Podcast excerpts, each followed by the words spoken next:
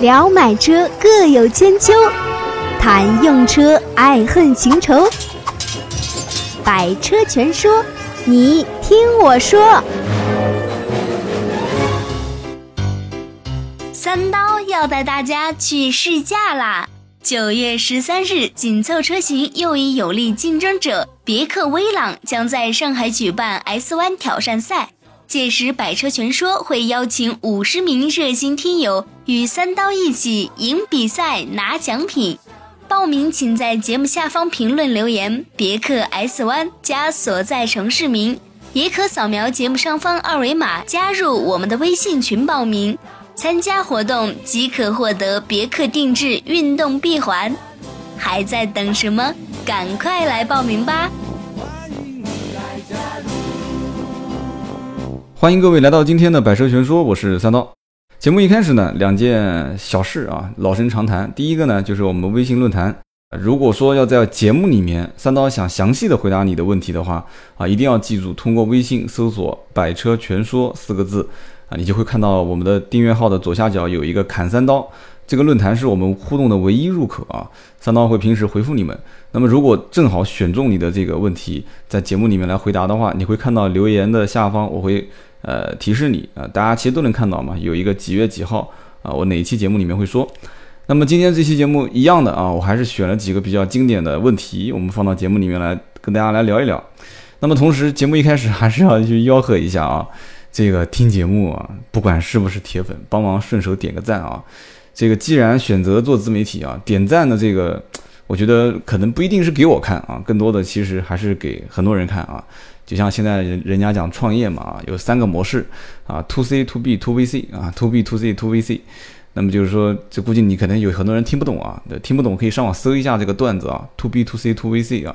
那么这个点赞我们不去作假啊，但是我希望大家用真实的啊听友的这个数据，让更多的人看见。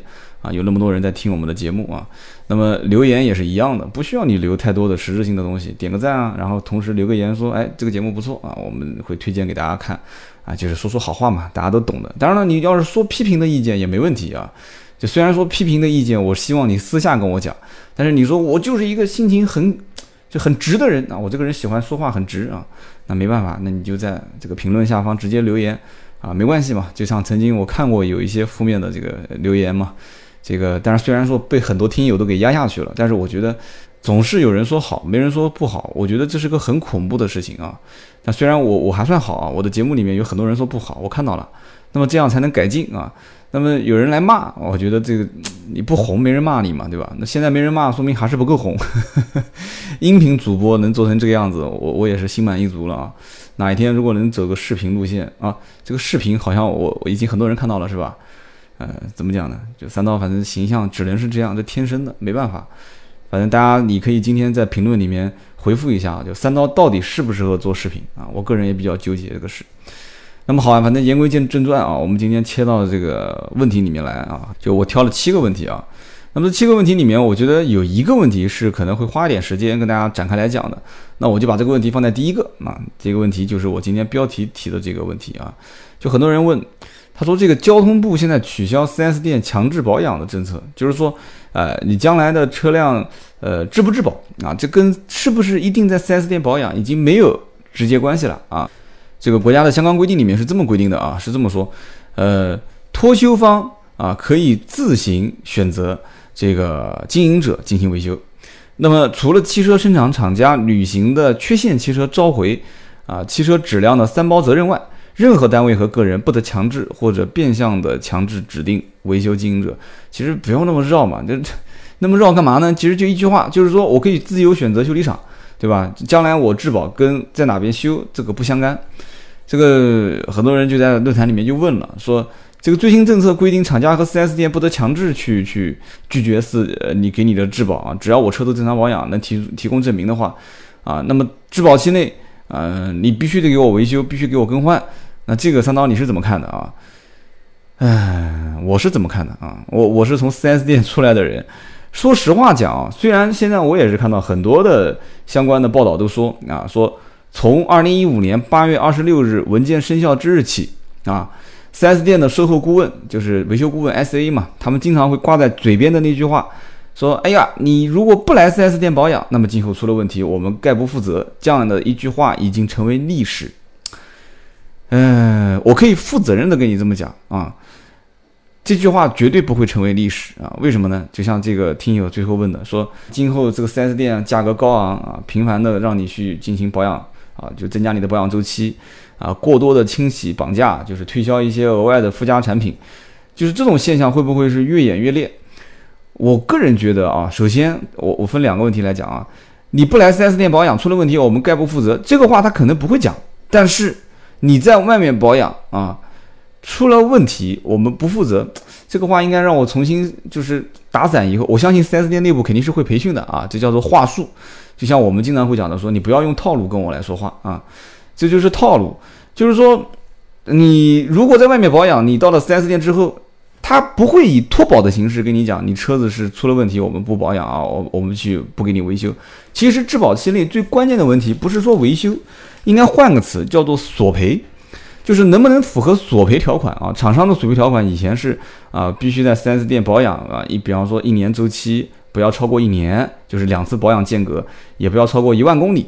那么现在的话，你既然能出示在外面保养的这个记录，没超过一年，没超过一万公里，你说 4S 店会不会说能一定帮你索赔呢？哇，我可以非常负责任的跟你讲，不一定啊。为什么不一定呢？倒不是说 4S 店一定得求着你回来保养，而是说你的这个零部件的损坏啊，只要厂家真正真正能买单啊，就是说厂家能通过索赔，4S 店没必要为难你嘛。对不对？你如果选择到四 S 店索赔，你毕竟还是回到了他的怀抱啊。他还想挣你的钱，有了你的信息，有了你的电话、车型、姓名，他早晚还是能挣到你的钱。他不至于说一定要让你去返产、返厂去进行这个啊索赔，或者说是进行保养。其实这些东西都是不挣钱的。而真正真正谁同意你索赔，就是主机厂厂方他同意你索赔。四 S 店只是个搬运工，他就是搬过来，他无非就是损失个人工工时费用嘛。人工工时费用其实有的厂家他也是贴补的，只要是索赔件，他会根据市场行情贴补员工的工时费。也就是说，4S 店基本上不贴钱，只要你厂商通过说这个东西可以索赔，那你就可以索赔。所以这个文件按我看啊，其实不是给 4S 店下的啊。这个文件既然是国家给的文件，那这个文件其实是给主机厂下的。那么也就是说，所有的汽车的厂商他不再敢跟经销商去说。啊，你这个呃销售员啊，你一定要搞清楚啊，你你售后的服务顾问，只要不是一万公里，或者是这个一年之内车子没有到我们 4S 店保养的这样的车型，一律不允许他来进行索赔。这句话是可以从此啊从历史上消失，就划掉了。主机厂绝对没有人敢讲这样的一句话，那么因此 4S 店就可以把索赔的范围给拓宽。啊，就比方说你车子今天开始已经不到 4S 店去买回来，第一天你就不去 4S 店保养，没关系啊，你出示相关证明，OK，你跟他讲，你说我要索赔，那么 4S 店一定一定会把你的相关的出示的证明一起发到厂家去索赔，他不会拒绝你啊。但是厂家以什么样的理由说拒绝你索赔，那是厂家的事情了。所以说这里面的关键点啊，就是主谓宾啊，就是谁主谁次，这个关键点你一定要搞清楚，不是 4S 店和你之间，是厂商跟 4S 店之间。所以这个问题呢，我是回答的算比较清楚了。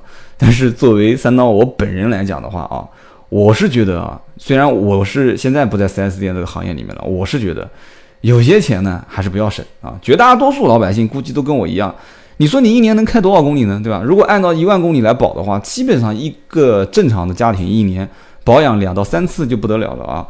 也就是说，现在质保正常，如果按三年或者是四年来算的话。啊，有的是会长一些啊，就算四年来算的话，那基本上也就是六到八次保养在 4S 店。大多数的客户如果十几万的车、二十万左右的车，一次保养也就在三百块钱左右吧，大保可能也就六七百啊，最多也就是一千以内。那么六七次保养，难道真的你觉得到外面保养的价格会比 4S 店便宜很多吗？啊，我就明确告诉你，就是正常的一点六升的啊发动机，用一个差不多四点五升的机油来算的话啊。就一般正常四点五升机油，你可能还用不完啊。就像用这个机油来算，就是正常这个机油的成本好一点的，都要它差不多两百块钱左右，两百来块钱。那你加上人工工时费，再加上机油滤清器啊，或者是空气滤清器这些，4S 店收个三来三四百块钱，我觉得不夸张啊。真正贵的应该是豪华车啊，或者是超豪华车这些，啊，他们在 4S 店的保养可能一次就是两三千啊。其实，其实在我看来，有的时候这种豪华车保养个一千、两千、三千也很正常。那么你说到外面保养能便宜多少呢？那，外面的维修厂它也要挣钱，它虽然说比 4S 店便宜一半，但我个人认为啊，也就便宜个百分之二十到三十。但是因为便宜到百分之二十到三十，所以啊，这些高档的汽修厂，就是所谓的就是专门维修高档车的维修厂，他们的成本其实也不低啊。你去看很多的高档的汽车维修厂，他们的这种会客室啊，他们的这种休息室啊、休息大厅。做的有的比 4S 店的规格还要高啊！4S 店用的普通的联想笔记本电脑啊、台式机，人家用的直接就是苹果，对不对？然后人家的休息室里面的，包括卫生间的整个装修风格都不比 4S 店差啊，所以它要吸引这种就是高端用户嘛。所以你想想看，包括你到了这些高档的维修厂，就是社会维修厂啊，就是一些所谓的就是高档车的维修中心，你会发现很多的售后维修的这些技师，包括接待你的员工。都和 4S 店的人长得，哎，好像很面熟哎。我告诉你，不是面熟，就是高薪挖过来的。我身边现在就有很多老板啊，改天我们会聊这一期节目，就是关于就是现在出现越来越多的高档车的维修中心，这些人都是这些老板高薪高，听好了啊，是高薪从 4S 店挖过来的。也就是说，换句话讲，他们的这些零部件的成本是降下来了，但是人员的成本绝对是涨上去了啊，至少在目前来讲的话。所以你说他又要保证这个价格不比 4S 店贵啊？因为你现在看国家现在出现这个政策了吗？对吧？这些写媒体上写文章的人其实也不懂市场，所以说啊就开始写了说此项规定一定会让汽车后市场啊众众多的维修保养的企业开始获利啊。不过想要得到健康稳定的发展，非 4S 店的维修单位也应该积极做出改善方案，才能使中国的汽车后市场走向正轨。这都是官方的这种说法。啊，我我说实话，从我个人来看的话，4S 店是零部件的价格贵，为什么呢？厂商锁定了它是专业的就专供渠道，零部件的价格贵，它必须是这样的采购价格，你必须加这么多利润啊！你你所有的全中国的 4S 店价格必须给它统一，但是呢，员工的成本其实每一年啊，倒不是说是在降，它是维持在一个相对正常的一个范围，但是这种市场上的、社会上的这种专业的维修厂啊，就高档维修的这种中心修好车的。它的人工成本其实一直都是在增加，而且人工成本增加的非常非常高。相反，他们的零部件成本是不是会变低呢？我告诉你，不一定，真的不一定，他们的维修成本变低。所以说，今后到底是 4S 店会不会有一大批的倒闭潮？然后完了之后倒闭完啊，都去了社会修理厂呢？我告诉你，我的结论还真的不是这样子啊！你不要认为说 4S 店吃素的啊，将来它的转型结构化的一些变化，都是都是会有一个。社会上的产业结构变更，然后推动到 4S 店的，就是这种产业结构变更。这种变更不是一天两天啊，可能会花很长一段时间。但我绝对不相信说，4S 店一片一片的倒，然后所有的高档车的维修全部都去了一些社会修理厂，不可能。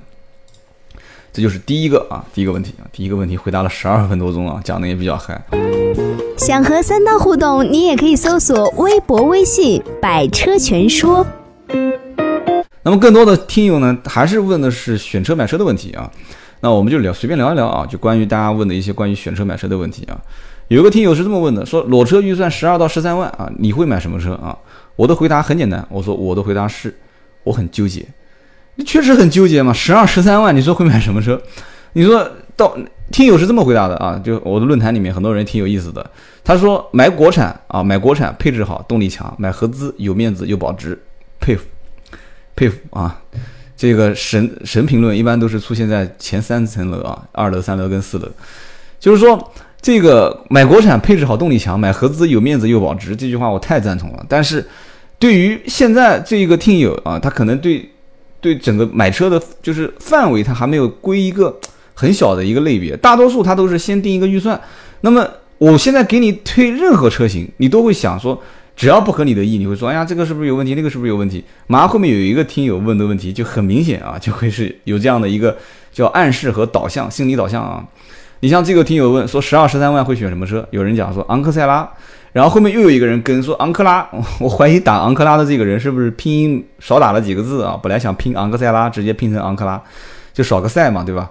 然后后面有个人回答说 SUV 选比亚迪 S 七，轿车选吉利博瑞啊，你是中国品牌的铁粉，我看出来了啊。但是我相信这个听友肯定是不会买的啊。然后还有人说推荐朗逸啊，还有人说推荐卡罗拉，还有人说推荐英朗，还有人说推荐雷凌。啊，我的回答就是我很纠结啊，你不要问我，我很纠结。你哪一天你把所有的刚刚所有的听友提到的车你都试一遍了，你再回来发个帖啊，你说我现在已经大概上心里有数了啊，我想选二选一，你给我点意见。哎，你二选一，我会给你意见。但是你现在这样子，我没有意见给你啊。那么后来有个听友又问了啊，昂科威对比 CRV，然后帖子点进去之后，这个听友又补了一句说啊，我裸车预算二十万左右啊，大家听好了啊，是左右，这中国字文化是。非常非常深的啊，这个就像 4S 店，我曾经提过一期，4S 店写这个提车日期九月一日左右，你说那这提车肯定就在九月一二三四就这几天嘛，对吧？说不定还早一点，八月二十九、三十、三十一。但是我告诉你，就算 4S 店违约不给你车，九月拖十月，十月拖十一月，你说啊，我给你打官司，我要堵你的门。我告诉你没用啊！你要从字面上解释，九月左右啊，九月一日左右，左就是一二三四五六七八啊，一二三四五六七八，右就是十，然后一直到 你懂的，对不对？一年、两年、三年都是右嘛，对吧？所以左右这个词措辞本身就不准啊！你二十万左右，二十九也是二十，对不对？这个左嘛，左嘛，从一万到十十九万九都是二十啊。二十万左右，那你可能会笑我，你说三刀你咬文嚼字啊？其实我不是咬文嚼字啊，大家都知道，其实我还是比较随意的啊。就是二十万左右，这个左跟右本身区别比较大，我就不解释了。这里面昂科威，我知道你讲的二十万左右啥意思？你二二十万左右你买的昂科威肯定是一点五 T 的这个版本，对吧？我就一句话啊，我不推荐你买一点五 T 的昂科威啊，结束。反正，然后呢，你要如果买 CRV 的呢？CRV 确实现在每一年这个价格啊，就是确实是往下调的比较比较凶。就是二点零的自动挡已经可以买到，已经可以买到官方报价十八万九千八啊，这个是很难想象的。以前二点零普通版本也要划到差不多二十万，两点零的四驱要划到将近二十一万啊。它现在二点零四驱的价格没有变，二十万九千八，但是两驱的版本现在也有两个啊，一个风尚版，一个都市版啊，一个十九万多，一个十八万多，所以性价比还是不错的，优惠幅度再配上个一万多块钱，所以。怎么说呢？这个外形你自己去看啊，我就不多说了。有人说不喜欢，有人说喜欢，但是确实 CRV 故障率低，保价保呃保值率也比较高。昂科威刚才我我说的那句话有点草率啊，我说就不要考虑了一点五 T，这个肯定是动力方面的原因嘛。另外一方面就是别克，别克真的开出去有面子吗？这个别克车开出去，说实话啊，我虽然曾经也应这个腾讯汽车的邀请，参加了一次这个昂科威的视频的一个录制，当时我过去看了一下这个车，开起来确实也蛮舒服的。但是停在停车场怎么看啊？你看车头也好，还是从后面看车屁股也好啊？车屁股还好看，车头是最明显的，就怎么看都像一辆 G R 八啊，怎么看都像一台 G R 八。所以呢，这个怎么说呢？开起来挺舒服啊。两个车你都去试一试吧，我也不多说了。一点五 T 的动力，你一定要着重去体验一下。那么接着看下面一个听友啊，他说啊，三刀我已经买了英朗啊，我来说说我的感受啊。然后他上来就说了一个他开以前的老车凯美瑞的感受。他说他的感受，他说他当年的旧车是凯美瑞啊，凯美瑞当时开的时候感觉外形不错，很好看啊，这好看确实也是啊，这丰田的车一直都比较中庸，很多人也挺喜欢啊，外形挺大气的是吧？那么内饰呢也不错啊，他说内饰也不错，这凯美瑞的内饰呢，说实话啊，材质很一般，但日本人比较精于就把那种很廉价的材质把它修饰的非常的精致，所以感觉好像内饰很精致嘛，对吧？它的中控台整个。包括这个排挡杆的位置，啊，它中间是是一个连体式的啊，所以感觉好像感觉非常不错啊。所以呢，他给的评价就是外形不错，内饰也不错。然后呢，后面的评价我就听得有点想笑啊。他说方向盘很小，开起来很有操控的感觉啊，尤其是它的行车电脑很给力啊，显示的东西很多。呃，丰田车我以前在我老的就旧的几期节目里面我曾经说过啊，确实开起来很舒服啊。然后呢。显示的这个东西多不多？其实日系车显示的内容都很多啊，德系车相反，显示的东西反而不是很多。但是我一直感觉这哥们儿说不定是个飞行员啊，他一定是个飞行员啊，他肯定是下了飞机之后就坐到自己的凯美瑞里面了，因为他他说方向盘小，所以操控很好，而且显示的内容很多啊，很给力。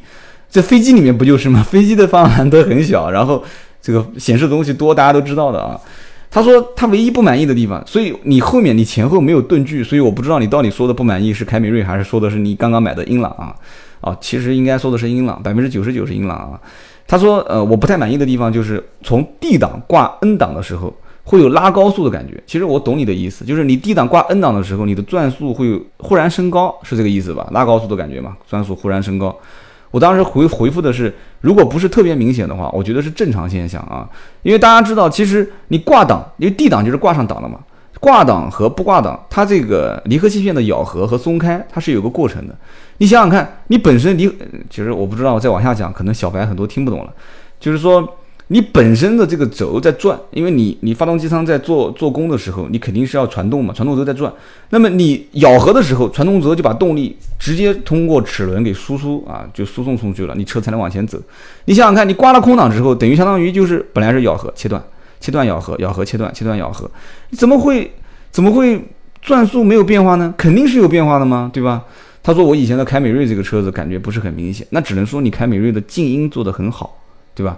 啊，所以整个人坐在里面没什么感觉。但是其实它的转速升高降低是有的，你仔细看它的转速表还是会有的。然后他又说这个门把手、窗户的边缘没有镀铬啊，方向盘也不是真皮，我很不爽啊。嗯，这就是非常非常典型的，哈，就是就不说了啊，非常典型的一个购车的一个需求点啊。那么还有个听友是这么问的，他说买车我很纠结，那都很纠结，都很纠结，就像现在三刀啊，我想买房一样的，我也很纠结啊。我虽然车子很懂，但是你一到房子里面，我就啥都不懂了啊。这个就像那个任总啊，任总大家都知道，就是这个房地产大咖啊，任总讲的说。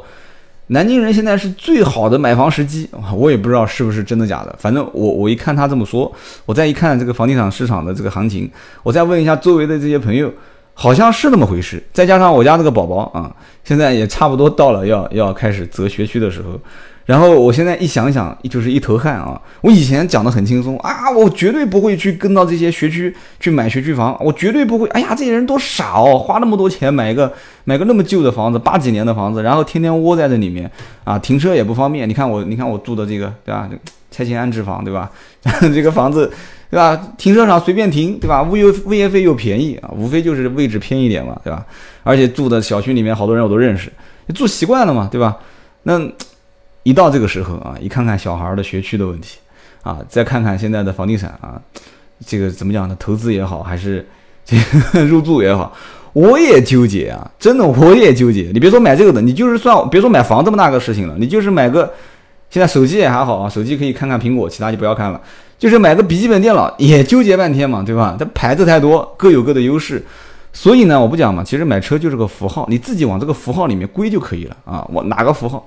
所以这个哥们儿当时就啊提了这样的一个问题，他说，本人想买一部家用车，平时周末的时候跟他家人一起出去转转，那就是很普遍的现象嘛，就是买一个这个家用。以后大家问问题的时候，请再加一个，就是你家里面人一共有一家几口啊，这个很关键。他说我目前看的是什么呢？朗逸、朗动、奔腾 B 七零。那我的判断就是你的预算差不多就在十万出头啊，十万上下吧，可能下也下不了，可能十万上。十万出头，十二、十三、十一，大概就这个位置。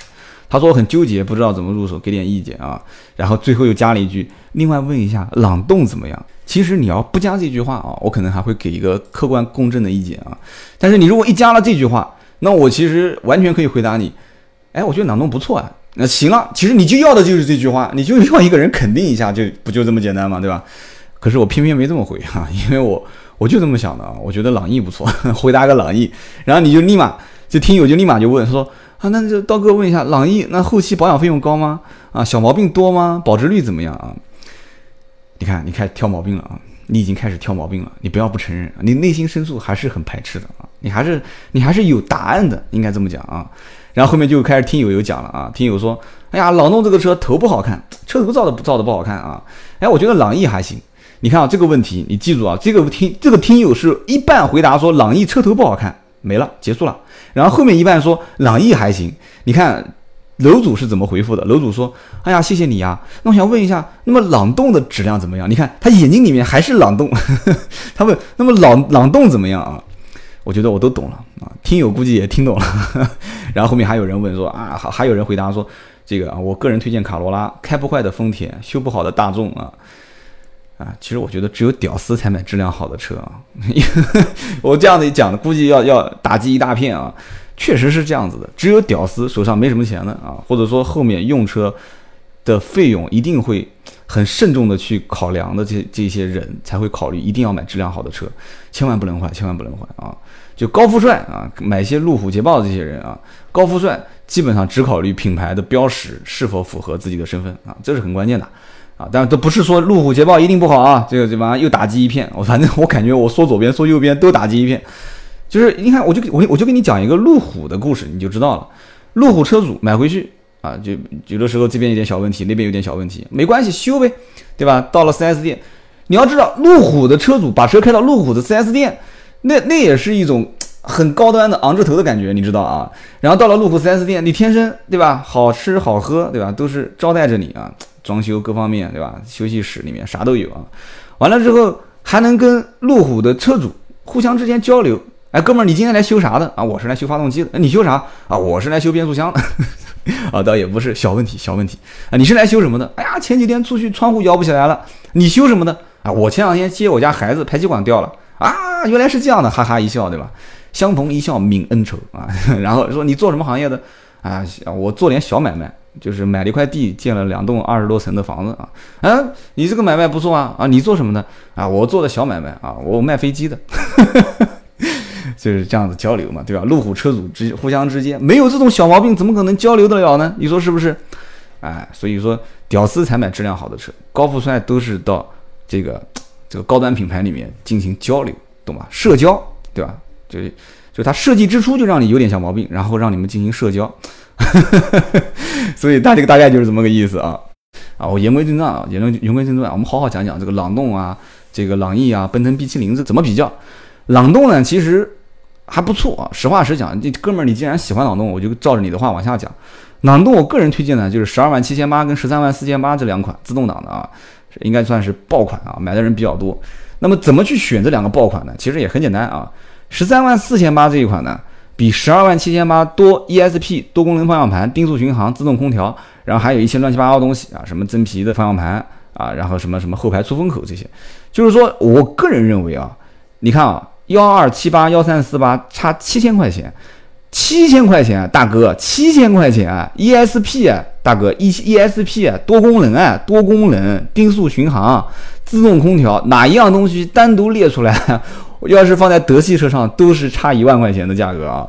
所以差七千块钱，按我讲，闭到眼睛选十三万四千八，但是我估计幺三四八这个车子优惠幅度会比十二万七千八可能略少一点点。但是我个人觉得啊，如果不是预算特别特别将将好的，还是选十三万四千八啊。然后呢，这个车子呢，啊，空间也比较大，轴距也比较长啊。然后呢，自动挡再给你配一个高逼格的一键启动，顿时就有了很高大上的感觉。油耗呢也不是很高，反正大体上反应都在七个油左右。保养呢也比较便宜，三百块钱左右。但是如果你要问我三刀你推不推荐，讲了这么多，我还是那句话，不推荐。为什么？一句话嘛，我对。韩国车的这种设计，就是什么叫流动雕塑啊，对吧？啥雕塑啊？我感觉那个造型就是一块巧克力融化的感觉，一块巧克力融化掉的感觉。所以我在想，就是就是它线条都不是笔直的嘛，它线条全是那种扭扭曲曲的，中控台也是扭扭曲曲的，所以我就 我就感觉像巧克力融化的感觉，我不太喜欢啊。你喜欢你买，反正就是个人审美的问题啊。那么 B 七零啊，我简单讲两句啊。B 七零外形还不错，为什么呢？因为那么多老大哥嘛，对吧？你要知道 B 七零，奔腾，奔腾，一汽奔腾，一汽前面有那么多老大老大哥做参考，所以它现在外形设计，你看啊，它那个大灯，你你多盯到那个大灯看几分钟，多盯着看啊，不要不要不要转转开你的视线，你去看，你就会发现它很像它的老大哥啊，像谁你自己去看，我就不多说了。所以讲嘛，我们从小嘛，抄作业，抄抄抄抄抄也会嘛，对吧？抄抄多了也就会做了嘛。那题目一写，答案就出来了嘛，对吧？选择题只要多选 C，基本上基本百分之五十都是对的啊。啊，这个的你们是学生就不要听我这个节目啊，这我会把你教坏的。那么内饰设计呢，我是不能理解，为什么呢？你把奔腾 B70 的门一打开，我的天，外形很中庸。啊，你知道就是德系嘛，对吧？就是一汽跟德系品牌合作啊，就是外形很中庸。但是你门一拉开，你发现完全两个设计师，那个中控显示屏上面和下面就像一个张开的大嘴巴啊！你注意对我的口型啊，喔喔喔喔喔喔喔，就是这个口型，喔啊，就是那个嘴巴啊，这个口型，就我就不知道他这个到底当时是是怎么想的，设计师是不是脑袋进水了，还是咋咋咋回事？为什么叫这么设计？你就是横上横下，你车子的造型就是平进平出嘛，对不对？你你你中控造型你稍微中规中矩一点不挺好吗？你干嘛要整成这个样子？你也整个这个韩国的对吧？韩国的流流体造雕叫嘛雕塑是吧？我不能接受啊，反正我不能接受。但是配置啊，基本上就是秒杀啊，秒杀，不管是你说的朗逸也好，还是朗动也好。对吧？你你反正有的我也有了，没有的我也有了啊。ESP 车身稳定系统啊，独立悬挂，对吧？独立悬挂啊，听好了哈，都都有啊。不管是朗逸还是朗动都没有啊，都是这个扭力梁半独立悬挂啊。ESP 独立悬挂啥都有，十三万多，这个价格就是跟刚刚我讲的朗动价格差不多嘛，对吧？这还没谈优惠嘛，谈到优惠就更便宜了。而且你要搞清楚，十三万多你整的是一台什么？一点八 T 兄弟啊，是一点八 T 哦，我不能再讲了，再讲你又要开始纠结了。啊，最后还是说一句朗朗逸吧啊，我推荐朗逸，朗逸其实就是宝来嘛，对吧？宝来朗逸两个就换个标嘛啊。朗逸说实话其实也还不错啊，但是呢，这个德系车说实话就现在越做就材质各方面是越差啊，减配就不讲了，就是老生常谈的事情了。现在也没啥可减的，连连悬挂都减成半独立的了啊。内饰材质硬邦邦，中控冷冰冰。外形反正还行，反正挂个大众的标，你自己看就那么回事。你要问我推荐不推荐，我就推荐你这个车家用凑合着开开就可以了啊。反正德系车都是这样，技术反正我觉得比较一般啊，都是老技术。你你应该是不会买那个 1.4T 的，价格比较高，你应该是买正常的自然吸气发动机啊。德国人的调教还是不错，开起来比较稳啊。然后呢，我们再看看后面的听友是怎么问的啊。今天时间聊的比较长啊。嗯，听友是这么问啊，二点零 T 的迈腾漏机油吗？啊，和 A 四比性价比哪个高？老生常谈的问题啊，几句话带过。他在帖子里面是这么讲的，他说想问一下，这个迈腾有没有漏机油、烧机油的现象？是不是很普遍？性价比 A 四是不是很好啊？我就跟你这么讲啊，就他听友后面是这么问的啊，哦不是，后面听友是这么回答的。我觉得听友的回答都很经典啊。听友这么回答：迈腾性价比高，奥迪面子好看。要是让我回答你，也是这句话啊，迈腾性价比高，奥迪面子好看。但是你的烧机油漏机油的问题啊，我相信你如果多听听我之前的节目，我有一个相对来讲我自己的观点哈，还是讲的比较明白啊。反正就一句话，满大街的迈腾如果都漏机油烧机油的话，那我就想请问了，漏机油那就是他一边开地上就在一边撒尿嘛，对吧？这不文明啊，但是确实是这样子的。停在那个地方，迈腾的车一开走，地上就是一滩机油，这叫漏机油。烧机油呢，就是机油到了发动机舱里面混合燃烧，那就是满大街的，就是拖个小尾巴啊，就是突突突突突突，就是冒蓝烟啊。你自己去看啊，我也不解释，你自己看路上的这些迈腾是不是这样啊？如果不是，那你就去看看奥迪 A4L。奥迪 A4L 现在目前面临换代，价格确实非常好，性价比不错。下面一个听友是这么问的，说。吉普牧马人和丰田的兰德酷路泽啊，就是陆巡哪个更好？我想去西藏，你想去西藏，你去去你去问过那些从西藏回来的人，你就知道了，他就会非常明确的告诉你买什么车。满大街跑的全是陆巡啊，真的全是陆巡，一点都不夸张啊！所有去过西藏的，你听我之前有一期啊，不过那一期节目是在他们去西藏之前，我前段时间又有一个团队的啊兄弟几个人去了一趟西藏。我上次录节目的那两个哥们儿是开着马自达三去西藏啊，开回来车子反正我也不知道行不行，反正后面是出问题了。反正现在开回来的时候还行，一路上面也没出什么问题。然后这次这个哥们儿是买了一个北京吉普啊，去了一个西藏啊。反正这个故事哪一天我把他们请过来，我们一起再聊一聊。这故事比上次马三的这个马自达三去西藏的故事还要多。反正我就讲一句话啊。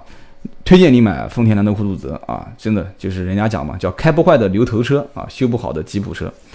反正这个前面好像刚刚也有个人讲啊，开不坏的丰田，修不好的大众啊。这个开不坏的牛头，哎，牛头也是丰田嘛，对吧？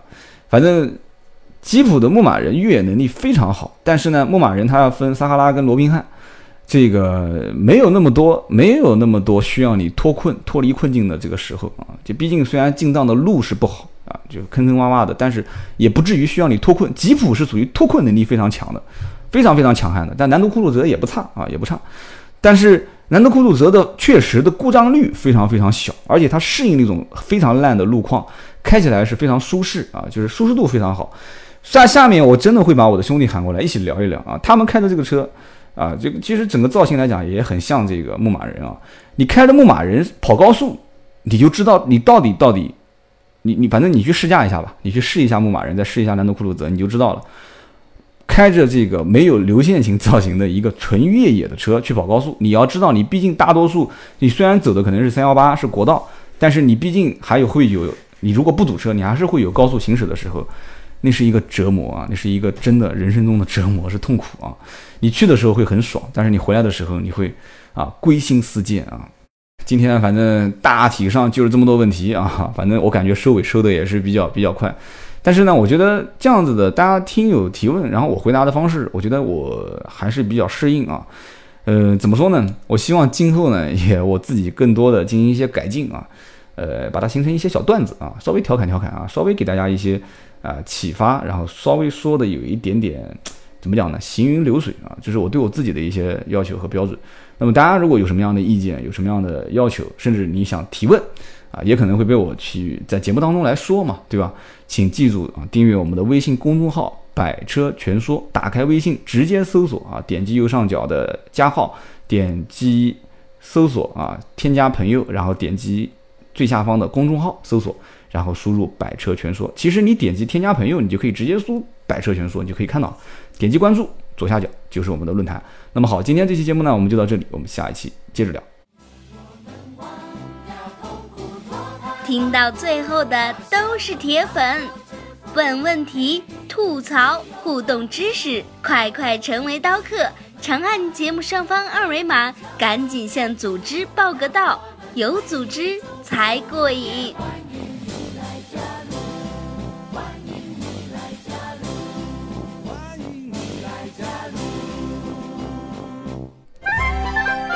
本节目由斗志文化制作出品。